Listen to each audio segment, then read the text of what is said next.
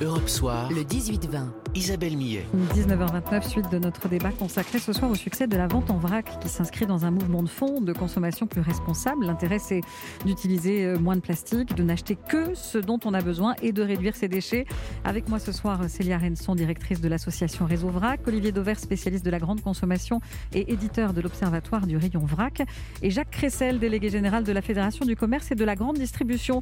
Alors il faut rappeler quand même que le vrac, ce n'est pas vraiment une invention récente, hein. c'était le, le quotidien des Français jusque dans les années 70. Olivier Devers, moi je me souviens très bien de ma maman dans la petite épicerie du coin, elle achetait en vrac déjà. Oui, parce qu'il y avait un lien à ce moment-là entre la vente au comptoir, c'est-à-dire la vente assistée, où le commerçant portionnait pour le consommateur, euh, et euh, le fait que les marques étaient encore finalement très peu présentes à ce moment-là, euh, que toute l'industrie agroalimentaire n'avait pas connu le développement fulgurant. Donc désormais, on est en achat en libre service.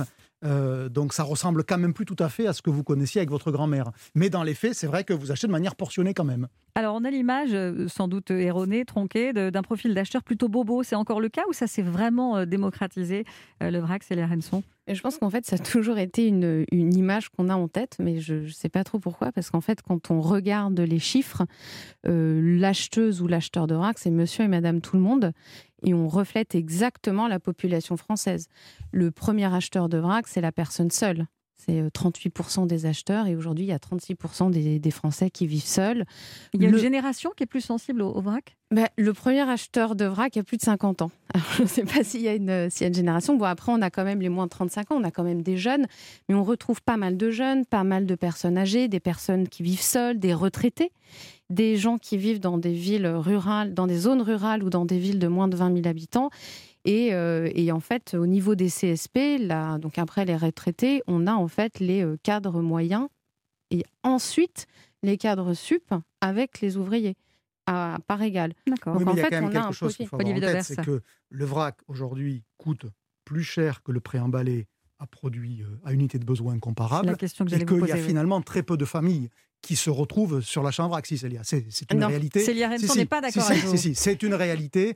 Euh, vous, a- vous prenez le prix moyen des pâtes vendues en vrac et vous le comparez au prix moyen des pâtes dans un rayon libre-service, il n'y a pas photo. Et de fait, c'est pas une insulte au vrac, c'est une réalité parce que le niveau de gamme proposé n'est pas le même. Quand deux- vous avez en vrac souvent des produits bio, ils sont automatiquement plus chers que les panzani ou les barilla. Et donc ça, Ça- freine effectivement certains budgets. Mécaniquement, mécaniquement. Sauf que, le, sauf que souvent, ce qu'on dit, c'est que enfin, le vrac, c'est un mode de distribution. C'est pas un produit. Il n'y a pas un cahier des charges vrac. Oui, Donc, mais dans les veut- faits, il se trouve qu'ils sont souvent de qualité supérieure ou bio. Donc, Il- ça, ça éloigne le prix Mais du a- vrac du prix du libre-service. Il a- Oui. Il suffit de faire ses courses hein, pour s'en rendre compte. Je, Bon. je suis en partie d'accord, mais il y a quand même, chez Auchan, ils ont quand même fait le vrac au début avec le rayon discount. Il y a une seule Et, enseigne. et ce- et ce rayon discount existe aussi. Et on a toujours euh, des premiers prix qui arrivent quand même à être proposés. On le voit dans l'enseigne Day by Day où ils arrivent très bien à s'aligner sur euh, justement euh, le prix euh, moyen euh, du produit de base. Et le, l'achat en vrac, c'est juste une autre manière d'acheter. Et en fait, Non, ça je- je revient moins ça, cher parce qu'on euh, on achète des... Pardon, mais pourquoi c'est moins cher euh, avec un emballage que sans emballage? Mais parce que parce c'est que les les séries lignes de elles sont beaucoup plus production. grandes, malheureusement.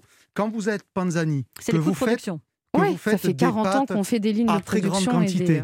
Euh, quand vous les emballez comme vous le faites tous les jours, depuis toujours, j'allais dire, eh ben forcément, il y a des économies d'échelle. Le jour où vous êtes obligé de détourner une partie de votre production pour créer un emballage nouveau qui est beaucoup plus grand pour qu'il puisse alimenter les fameuses trémies et les silos des rayons vrac, eh ben c'est vous faites des beaucoup plus petites séries, vous n'avez pas d'économie d'échelle. Et donc, euh, voilà, c'est pas faire insulte de dire que le vrac, pour le moment, avec les volumes qu'il représente, c'est plutôt un produit qui est plus cher que moins cher, alors que dans l'imaginaire, on devrait se dire, dès lors qu'il n'y a pas d'emballage, il devrait être moins cher. Mais du coup, ça, c'est un argument qui peut freiner les marques, Mais les Barilla, les Panzani. Ils vont peut-être tous se les dire, bah, moi, je ne vais exemples pas que faire a, tous les exemples que l'on a à date, où vous avez des grandes marques qui arrivent au rayon vrac, il n'y a jamais un avantage prix pour le consommateur. Jamais. C'est pas grave, pour- mais c'est comme ça. Pour, pour le Célia moment, Renson pour le moment, je suis tout à fait d'accord. Pour les marques, c'est clairement un investissement. Elles n'ont aucune ligne de production, sauf si elles font un peu de CHR, tout ce qui est café, hôtellerie, restauration, euh, pour avoir en fait un, un conditionnement qui est adapté au vrac. Mais ça, il faut qu'on crée, il faut qu'on ait les volumes. Et ensuite, il y a quand même des marques. Euh, Je prends l'exemple de la marque Bindi, parce qu'ils se sont organisés d'une certaine manière où ce sont eux qui conditionnent leurs produits Ils en font quoi, vrac. Bindi, par contre Ils font des euh, plats végétaux euh, cuisinés, des Mhm. assemblages de lentilles, de, euh, de- d'épices, etc. Et ça leur coûte à eux 20% moins cher de conditionner leurs produits dans des emballages vrac que dans des petites portions. Donc du coup, mécaniquement, ils le vendent au magasin 20% moins cher, le magasin prend sa marge de main-d'œuvre, etc. Et quand on arrive à comparer ce même produit au rayon préemballé, au rayon vrac, il est moins cher. Mais c'est effectivement ça, pas le cas. Oui. Mais c'est pas le cas de tous. Et en fait, tout simplement, ça dépend si euh, le fabricant a intégré ce conditionnement de vrac ou pas dans, dans ces chaînes de production. Jacques Cressel, on, comprend bien que ça n'est pas forcément dans l'ADN des fournisseurs, hein.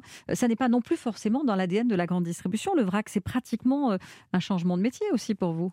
Ah, c'est un changement complet de métier, euh, mais en même temps, euh, nous, on est là pour faire en sorte d'aller dans le sens de ce que souhaitent nos clients. Et, et d'ailleurs, nos clients, pour reprendre ce qui était dit à l'instant, quand on leur demande sur le vrac pourquoi ils veulent acheter du vrac, c'est pas d'abord pour un problème de prix. Hein c'est d'abord pour faire en sorte que les quantités qu'ils achètent correspondent à ce qu'ils souhaitent. Et c'est ensuite pour euh, économiser les emballages. Réduire leurs déchets, évidemment. Naturellement, ils ne veulent pas euh, payer plus cher et autres. On voit bien que tout ceci changera. Parce que là, comme le disait Olivier à l'instant, euh, c'est vrai qu'on est sur des produits qui sont plutôt dans le rayon bio, d'ailleurs, très souvent chez nous. Donc il y a cette assimilation qu'on évoquait tout à l'heure. Mais progressivement, on va sortir de tout ça. Mais en même temps, il faut voir que le consommateur, il va être un peu perturbé parce que quand vous allez avoir 5, euh, 10 euh, sortes de spaghettis les uns à côté des autres aujourd'hui, vous arrivez à peu près à voir euh, la différence. En, vision immédiate, ensuite, ça ça va pas être forcément facile de savoir quelle est la qualité du blé dur, quel est le type de, de pâte aujourd'hui. Euh, ça n'est pas la même chose. Il y aura euh, probablement moins de choix pour le consommateur. il y aura sans doute moins de choix. Parce que à, surface, à surface comparable, vous mettez moins de silos pour vous servir que vous ne mettez de mm. paquets de pâtes différents. Donc, euh, ça va être quelque part un renoncement pour le client sur le choix, pour une adhésion sur un autre combat qui est celui de la réduction des emballages. Alors, ou moins de références en magasin, au final. Sauf qu'on voit aujourd'hui que chaque fois que vous mettez du choix, le consommateur est très réceptif parce que nous voulons du choix. Malheureusement, peut-être. Donc ça, va être un dilemme aussi, aussi pour la grande distribution. C'est un problème permanent qu'on a. On voit bien qu'on est dans un pays dans lequel il y a un choix gigantesque dans nos magasins par rapport à ce qui se passe euh, euh, dans, euh, autour de nous. Et en même temps, on sait bien qu'économiquement, on arrive à la limite de, tout ceci. et donc, la, la, tentation normale, c'est plutôt de réduire le nombre, pour des raisons économiques, le nombre de références, euh, ça va être bon euh, pour cela. Euh, mais en même temps, effectivement, le consommateur, il adore avoir des références supplémentaires. Donc on est dans cette ambivalence et mm. toujours ces contradictions le consommateur est pétri de contradictions en mm. permanence. Ça en fait partie. Alors, on le disait, les marques commencent à s'y mettre. Aujourd'hui, il y a par exemple une expérimentation euh, sur le Babybel. J'ai découvert ça en, présentant mm-hmm. l'émission. Des Babybel à l'unité, débarrassés de leur petit euh, emballage euh, en cellophane. Et j'ai aussi découvert en préparant cette émission qu'il pourrait aussi y avoir des, des yaourts en vrac. Bonsoir Christophe Audouin. Bonsoir Isabelle. Vous êtes directeur général chez Les Prairies Bio, c'est une filiale de Danone en France. Euh, vous avez vous euh, commencé à tester ce, concept, Christophe Audouin? Comment ça se passe le yaourt en vrac? Alors oui, on a, on a commencé à tester ce concept euh, chez un client que vous avez d'ailleurs cité, qui s'appelle Day by Day. en fait, la raison d'être des, des, prairies bio, c'est d'apporter des solutions aux problématiques sociales et environnementales de l'agroalimentaire. Et on vend beaucoup de yaourts aujourd'hui en, pot en plastique. Et quand on a euh, changé il y a plus de deux ans pour passer euh, d'un plastique euh, d'origine fossile à un plastique d'origine végétale sur nos yaourts Ferbien et les deux vaches, on s'est rendu compte que certes la solution était meilleure, mais qu'elle n'était pas parfaite parce que en termes d'emballage, il n'y a pas de, solution parfaite. Et finalement le, meilleur emballage c'est celui qui n'est pas fabriqué et c'est comme cela qu'on en est venu à, réfléchir à une solution euh, en vrac. Or, euh, le produit frais, le, yaourt, aujourd'hui n'existe absolument pas en vrac. On a trouvé euh, un partenaire pour nous accompagner sur ce premier test il y a deux ans, qui est des Baïdé. Et puis on avait la chance, nous, de notre côté, d'avoir dans notre laiterie en Normandie une, ligne de production qui savait déjà faire des poches de 5 litres. Et puis dans nos réserves, des anciens distributeurs de, de yaourts pour la restauration euh, commerciale, pour des services individuels Mais alors, qu'on a euh, customisés ouais, et vous avez customisé tout ça. Et alors concrètement, comment ça se passe si je, je veux acheter des, yaourts en vrac euh, qui viennent de chez vous? Eh bien, vous vous rendez dans, les cinq magasins des de, de, Paris et de la région parisienne et euh, vous pouvez, euh, grâce à ce distributeur de, de yaourt, qui était évidemment sous température contrôlée, vous servir la quantité exacte que vous souhaitez en utilisant soit le contenant qui est proposé par, euh, par le magasin, soit votre propre contenant, pour peu qu'il soit propre et avec un couvercle. C'était la question que j'allais vous poser. Si le pot dans lequel je verse mon yaourt est pas très bien lavé, si du coup le produit se détériore, si je tombe malade, il se passe quoi? Qui est responsable? Alors ça, c'était euh, typiquement un sujet qui jusqu'à euh, il y a un an était encore euh, finalement pas clairement défini, mais la loi AGEC de février 2020 a beaucoup plus libéré l'usage et l'utilisation du contenant du consommateur pour un produit sensible comme un yaourt, qui est un produit frais. Et donc à partir du moment où une information est faite sur le magasin, que le personnel du magasin est formé pour servir un yaourt en vrac, et que le contenant du consommateur est propre avec un couvercle, alors euh, le consommateur devient d'une certaine façon responsable de, euh, du produit qu'il achète. Je, vous normal interromps deux secondes. Jacques, Jacques Ressel, ça fait du boulot supplémentaire, ça aussi, pour, pour les personnels des, des magasins C'est un des éléments de coût supplémentaire qui peut exister, en même temps qu'il y a d'ailleurs un autre euh, sujet qui est que vous prenez un hypermarché le samedi après-midi, il y a énormément de gens qui achètent des yaourts en même temps on voit bien que si chacun, euh, au lieu de prendre un yaourt, euh, se sert, il va, ça va lui prendre beaucoup plus de temps. Et donc, euh, il y a un vrai problème de gestion des magasins qui va être extrait, à, regarder. C'est pour ça qu'on a jusqu'à 2030 pour monter en puissance, parce qu'il y a beaucoup de sujets sur lesquels il va falloir expérimenter, regarder et, éventuellement trouver d'autres solutions. C'est aussi pour ça que ça, que, ça se passe pardon, dans des magasins euh, qui sont en général un peu plus chers. Je reviens encore une fois sur, euh, sur le prix, mais je parle sous votre contrôle, Christophe. je crois que le yaourt, c'est 5,95 euros celui que vous vendez chez Day by Day. Le kilo, je crois que c'est le prix. Euh, pour vous donner un élément de comparaison, le yaourt Danone classique, c'est 2 euros le kilo. Mm. Évidemment, ce n'est pas le même produit, mais on revient toujours sur cette idée-là, c'est que est vendu en vrac un produit qui est en général un peu supérieur à celui qui est en libre service. Donc, en apparence, pour le consommateur, ça paraît plus cher. Vous confirmez, Christophe Audouin? Oui, oui, c'est indéniable, mais on est sur des consommateurs dans Paris euh, qui sont souvent effectivement euh, foyers uniques et qui sont ravis pour limiter le gaspillage alimentaire et évidemment optimiser euh, l'utilisation des emballages. Ça veut dire qu'en région, ça, n'arrivera jamais, vos yaourts en vrac? Si, si, de la même façon, parce qu'il y a, comme le disait Célia, la même envie de contrôler son alimentation et d'acheter exactement la bonne quantité.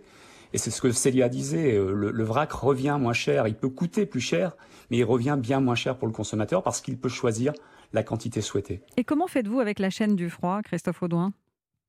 Bah, Il a fallu, euh, typiquement pour des Day, qui n'a pas de rayon frais euh, dans ses magasins, avoir une chaîne du froid maîtrisée. Donc on livre évidemment sous température dirigée les magasins et on a un distributeur de yaourt qui est en permanence entre 3 et 5 degrés avec une poche qui est gardée évidemment 3-5 degrés. Donc on a exactement les mêmes conditions de commercialisation que dans un rayon ultra frais dans un grand magasin. Et comment je connais la date de péremption? Alors ça, ça c'est un point qu'il a fallu évidemment maîtriser, voire même inventer. Donc on a la date classique de fabrication qui est de, qui de 30 jours aujourd'hui. Ensuite, le commerçant sait, lui, qu'il a 10 jours pour utiliser sa poche. Donc il ne doit pas dépasser ces 10 jours-là. Mais on n'a pas ce problème-là aujourd'hui parce que les poches se vendent très très vite. Mais quoi, il met et une ensuite, le consommateur. Il met une étiquette, il met une étiquette le, commerçant Et ensuite, ouais, bien sûr. Et ensuite, est collé sur euh, le contenant euh, tous les éléments de traçabilité avec une DLC cette fois-ci pour le consommateur qui est de 3 jours aujourd'hui. Qui est de 3 jours. Donc le consommateur sait qu'il a trois jours pour consommer ce yaourt. Et si je suis euh, allergique à, tel ou tel produit, est-ce que je peux savoir s'il n'y en a pas? Tous les éléments de traçabilité et d'origine sont écrits effectivement sur l'étiquette qui est collée sur le contenant du consommateur exactement comme pour un yaourt classique. Merci beaucoup Christophe Audouin pour votre témoignage, directeur général chez les Prairies Bio, filiale de Danone. Alors effectivement, s'il faut faire la queue, euh, Célia Renson, pour euh, derrière tout le monde le samedi pour aller acheter son yaourt, s'il faut mettre ses lunettes pour regarder la date de péremption, voir s'il n'y a pas de tel ou tel produit qui, qui donne des risques d'allergie, ça facilite pas les choses quand même, même avec toute la bonne volonté du monde. On est là pour ça. On est là pour faire en sorte que le vrac soit aussi pratique euh, que le préemballé. Euh, moi, c'est clairement pour ça que j'ai créé Réseau Vrac. C'est pour démocratiser la vente en vrac. On avait identifié un certain nombre de freins. À nous de les lever pour qu'aujourd'hui, les 37% des Français qui consomment en vrac, qu'on puisse dépasser ce chiffre-là, dépasser les 50, 60% de Français. on a 5 millions, 5,4 millions de foyers français qui consomment régulièrement du vrac, c'est-à-dire au moins une fois par mois. Mais il faut qu'on fasse au moins x5 hein, d'ici 10 euh, euh, à 20 ans. Alors la vente en vrac, on l'a bien compris, notamment avec euh, les yaourts, c'est aussi le, grand retour de, la consigne qu'on connaissait aussi en France jusque, jusque dans les années 80, qui permet aux consommateurs d'acheter un produit, de voir rembourser une partie de son prix lors de la restitution de son emballage. Ça incite effectivement à, recycler ces, ces, contenants plutôt que de, les jeter. Ça veut dire que dans la grande distribution, vous allez aussi devoir, Jacques Cressel, proposer des contenants pour chaque produit, pour ceux qui arrivent et qui, tiens, mince, j'ai oublié mes pots pour mes yaourts. Bien entendu. D'ailleurs, le problème général de la consigne est un sujet sur lequel on, travaille depuis longtemps. Il y a le sujet du verre, mais il y a aussi euh, le sujet du recyclage euh, des canettes euh, en aluminium, toute une série d'éléments de, ce type-là, sur lesquels, en plus, il y a des obligations européennes extrêmement fortes qui pèsent. et donc, là aussi, il va y avoir des progrès énormes dans les années qui viennent. Alors, je voudrais qu'on prenne un témoignage en ligne. Bonsoir, Maria. Bonsoir. Maria Mella, vous tenez deux boutiques de vrac à Paris qui s'appellent The Naked Shop. Alors vous, vous proposez du vrac liquide. Qu'est-ce qu'on trouve chez vous? Exactement. Donc, on propose principalement euh, des produits d'entretien et des produits cosmétiques. Donc, euh, shampoing, gel douche, euh, savon liquide pour les mains, par exemple. Ça, ce sont des produits qui peuvent s'adapter sans problème au vrac. Que nous, on a adapté sans problème pour les vrac. Et nous, on a ouvert notre premier magasin en 2018.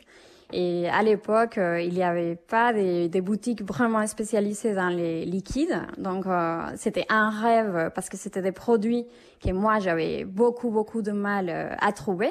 Et donc, on a imaginé ce concept. Et pour cela, il a fallu en fait fabriquer nous-mêmes nos machines. Donc, en fait, dans nos deux magasins à Paris, aujourd'hui, on a des distributeurs automatisés pour les vracs et des distributeurs qui permettent de se servir euh, très rapidement et surtout euh, la quantité souhaitée c'est une démarche personnelle, on le comprend bien chez vous, hein, Maria, le zéro déchet, c'est quelque chose de très important. Euh, c'est vrai que pour tout le monde, l'objectif, c'est aussi de réduire euh, ses emballages euh, et ses, déchets, parce que quand on rentre en général d'un magasin, on, passe plus de temps à tout mettre à la poubelle qu'à ranger ce qu'il y a dans le frigo. J'ai lu qu'un Français jette en moyenne 80 kilos d'emballage chaque année, c'est énorme. Alors, Marie, est-ce que ça coûte moins cher d'acheter chez vous de la, lessive ou, ou du savon en vrac? Parce que ça, c'est une autre question importante qui nous divise un peu ici.